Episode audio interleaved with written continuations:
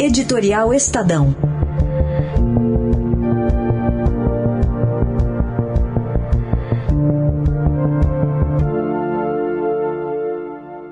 Editorial de abertura da edição do Estado de sexta-feira, dia 15 de setembro de 2017. Nota fora do tom. Em vez de esclarecer cabalmente o que ocorreu nas tratativas do acordo de delação premiada com integrantes da JBS, a Procuradoria-Geral da República preferiu o caminho fácil de desmerecer os pertinentes questionamentos sobre possível atuação de procuradores da República fora dos trâmites legais depois que veio a público o relatório da Polícia Federal sobre o caso, a PGR emitiu uma nota que, longe do natural tom de defensora da ordem jurídica, mais se assemelha a habituais respostas de pessoas investigadas em crime de corrupção, interessadas tão somente em não prestar contas à Justiça. O Ministério Público disse apenas que se tratava de conversas de terceiros fazendo suposições. As mensagens encontradas na Polícia Federal no celular de Wesley Batista, preso na quarta-feira passada, são, no entanto, muito mais que simples suposições e reforçam a necessidade de uma pronta investigação sobre o que de fato ocorreu. Há fortes indícios de que pessoas do gabinete do Procurador-Geral da República, Rodrigo Janot, tinham conhecimento de que o ex-procurador Marcelo Miller atuava de forma indireta nas tratativas que resultaram no acordo de colaboração premiada firmado por executivos da JBS. Há, por exemplo, uma mensagem de 5 de abril, dia em que foi publicada no Diário Oficial da União a exoneração de Marcelo Miller do Ministério Público Federal sobre a viagem que ele faria no dia seguinte para tratar do acordo de leniência da JBS nos Estados Unidos. Na mensagem, uma das advogadas do grupo manifesta surpresa por, naquele dia, o chefe de gabinete de Janot, Eduardo Pelela, já saber que Miller atuaria para a JBS no exterior. Segundo o relatório da Polícia Federal, tais mensagens revelam que membros da Procuradoria-Geral da República tinham ciência de que Marcelo Miller estava atuando de forma indireta nas negociações da delação premiada no dia seguinte à sua saída efetiva do órgão.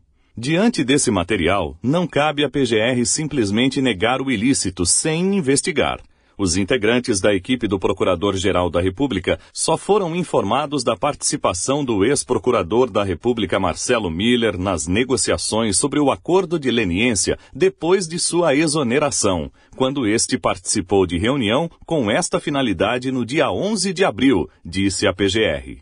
Ao dar por certo que nada de errado ocorreu, a PGR mais parece preocupada em assegurar sua boa reputação do que em colaborar para o cabal esclarecimento dos fatos.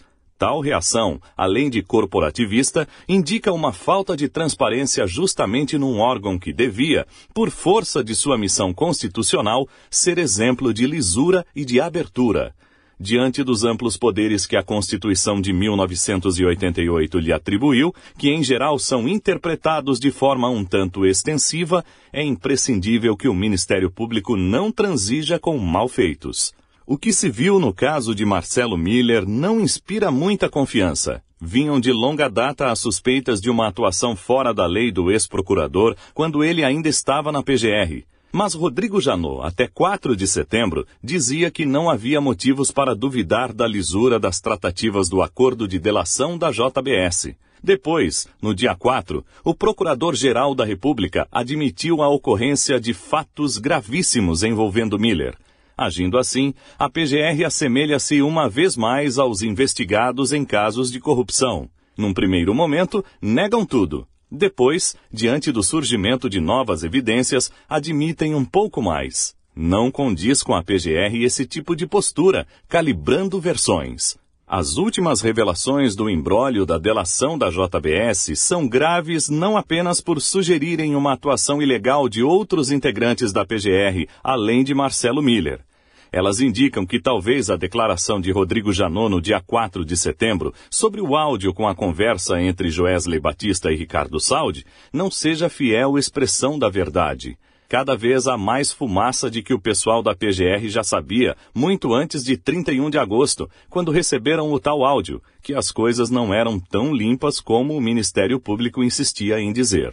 É um assinte que o país esteja sujeito a novas surpresas e a novas versões. Agora, não da parte de bandidos, mas da própria PGR.